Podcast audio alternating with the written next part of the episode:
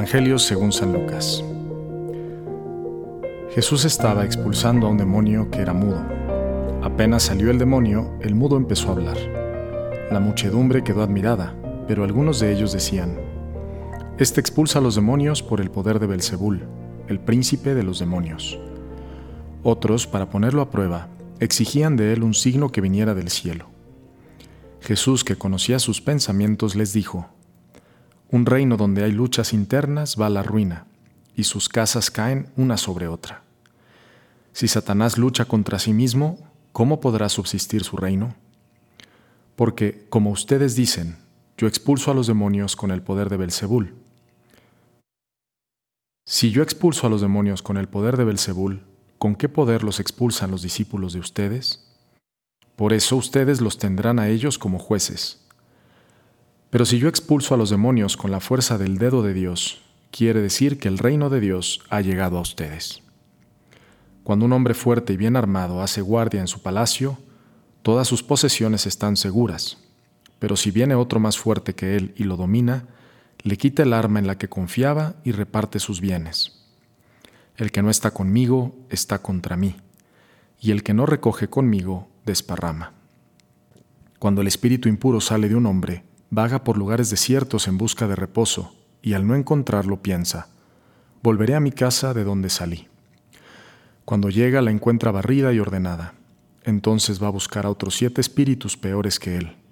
Entran y se instalan allí, y al final ese hombre se encuentra peor que al principio. Bueno, pues aquí claramente es un pasaje en donde Jesús habla de esta batalla espiritual que, vivimos en el mundo real. Alguna vez escuché a un padre decir que lo que no vemos es mucho más real de lo que podemos ver, porque es un mundo que nos trasciende, nos supera por mucho. Y cuando uno lee el Evangelio, pues escucha a Jesús hablar precisamente de esta existencia de, pues, seres espirituales, tanto de, de ángeles como de, demonios, ¿no? Y es un tema que hoy en día pues es un poco eh, tabú, ¿no? O sea, es algo que, que, la, que no nos gusta mucho eh, hablar, mencionar estos temas sobre el demonio y, en fin, todas esas cosas. Pero también San Pablo nos recuerda que mm, vivimos una, una, verdadera batalla. Eh, y es una batalla por conquistar el corazón del hombre. Em, cuando nosotros rezamos el Padre nuestro, decimos, venga tu reino. Y lo que estamos pidiéndole a Dios es que Él venga a reinar primeramente en nuestro corazón.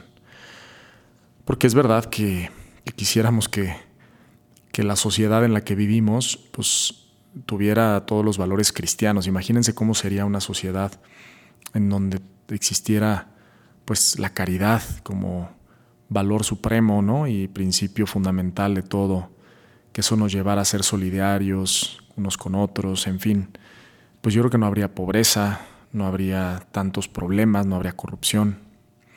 Si viviéramos conforme a los valores cristianos, ¿verdad? Pero pues sabemos que eso de alguna manera pues es una utopía realmente el reino de los cielos, pues eh, no lo podremos alcanzar hasta, hasta que este mundo se, termine ¿no? y lleguemos a la vida eterna, al cielo.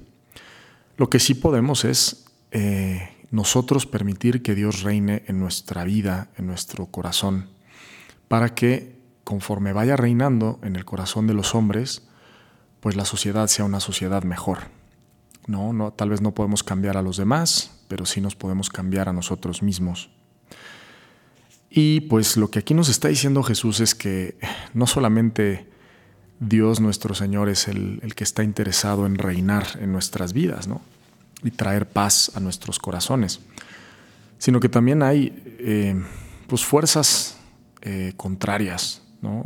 el enemigo del alma, que también busca hacer su, casa en, nuestras vidas.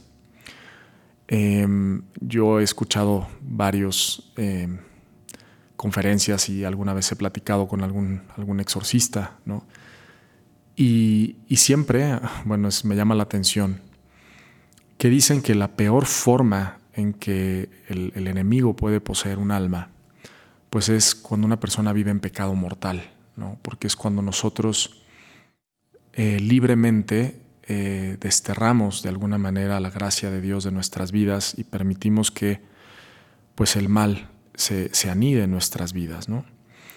Eh, por eso la confesión es tan importante, ¿no? porque es recuperar la gracia de Dios y, dejar que venga Dios a reinar a nuestras vidas. Em, entonces, bueno, pues muchas veces podemos estar con miedo, ¿no? Incluso hay películas y así de que tienen que ver con estas cosas. Em, pero la peor forma de, dejar que el, enemigo triunfe en nuestra vida, pues es dejando que, vivamos en pecado, en pecado mortal, ¿no? Entonces hay que tener, tener mucho cuidado con eso. Y pues como decía, hoy en día es, muy común que, estos temas no se, no se mencionen. Y, y, desgraciadamente podemos caer en la ingenuidad, ¿no? Parecería a veces uno ingenuo cuando habla de estas cosas, pero lo verdaderamente ingenuo es pensar que, el demonio no existe. Creo que ya lo he comentado en alguna ocasión, pero hay esta película que se llama Sospechosos Comunes, que a mí me gusta mucho, creo que es de los noventas, ya un poquito vieja, pero que al final hay una frase que dice que el, truco más grande del demonio es hacernos creer que no existe, ¿no? Y que vivamos eso con esa ingenuidad de pensar que, que él pues no está acechándonos, cuando en realidad San Pedro en una de sus cartas menciona claramente y dice eh, que estemos atentos porque el, enemigo, el diablo, anda como león rugiente buscando a quien devorar, ¿no? Y él nos conoce perfectamente, él sabe perfectamente cómo somos y, y nos conoce también que sabe dónde meter la cola, ¿no? O sea, las cosas que nos cuestan. Hace poco hablaba con un joven, ¿no? Y ahora que está la temporada de la NFL, pues es un gran apasionado de, del, fútbol americano, ¿no?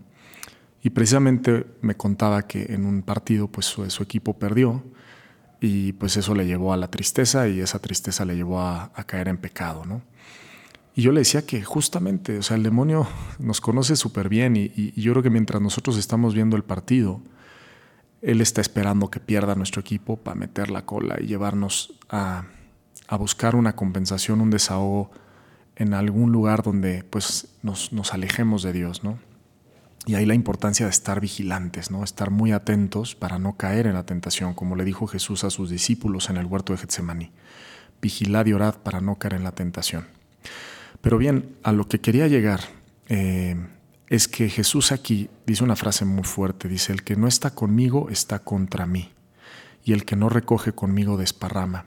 Y él menciona que cuando alguien está fuerte y protege sus bienes, pues aunque venga el enemigo, no se los podrá arrebatar.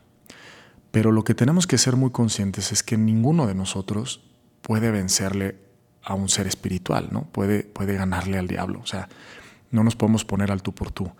De hecho, em, pues eh, eh, hay un podcast muy bueno que se llama Paints with Aquinas, en donde en un episodio invitan a un exorcista precisamente a hablar y él dice que él cuando hace un exorcismo sigue precisamente el rito de la iglesia, porque es la oración de la iglesia la que tiene la fuerza, obviamente es Dios a través de, la, de su iglesia para, para, dominar al enemigo, un ser espiritual como puede ser el demonio, ¿no? Y no eh, estar improvisando y hacer sus oraciones personales, ¿no? Dice, porque en ese momento soy yo contra él y pues yo no puedo nada y se requiere de mucha humildad. Pero entonces esa misma humildad nos tiene que llevar a querer que en nuestro custodio, el custodio de nuestra vida, de nuestra fortaleza, sea Dios nuestro Señor. El que no está conmigo está contra mí, pues porque yo sé que la única forma de vencer los embates espirituales es con la gracia de Dios. Dios es el que me da la fuerza. Entonces es una invitación que nos hace Jesucristo a ponerle a Él como nuestro, nuestro escudo, a realmente cuidar nuestra vida de gracia para poder vencer los embates del enemigo, los embates espirituales. Bien, pues espero que esta reflexión les haya ayudado, eh, que tengan un excelente día y sobre todo que hoy le pidamos mucho a Dios eso, que Él sea nuestra, nuestro escudo, nuestro protector ante todos los embates y recordar lo más importante de todo, ante Dios nadie puede. Dios es más grande que, cualquier cosa. ¿no? A veces nos dan miedo ciertas cosas, pero Dios es mayor a cualquier cosa. Él es el más poderoso de todos. Si Dios conmigo, ¿quién contra mí? Diría San Pablo. Que Dios los bendiga, que tengan un excelente día. Yo soy el Padre Pablo Solís y me puedes seguir en Instagram en Pablo Solís LC. Hasta luego, buen día.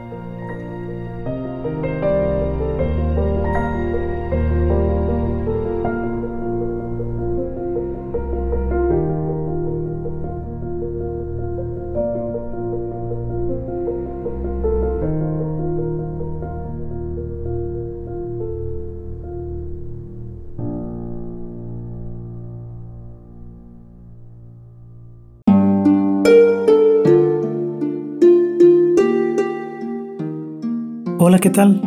Perdón por la interrupción, pero quiero invitarte a escuchar el nuevo podcast de Juan Diego Network que se llama Oraciones de la Noche. Ahí te voy a acompañar antes de dormir, así que no tienes excusa para no escucharlo.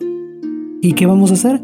Pues yo te voy a ir guiando para que te relajes, te prepares para dormir y haremos una oración juntos. ¿Qué te parece? ¿Nos vemos pronto entonces? Escúchalo en tu plataforma favorita. Solo sigue el link en los show notes de este episodio. Oraciones de la noche. No lo olvides, ¿eh? Nos vemos pronto.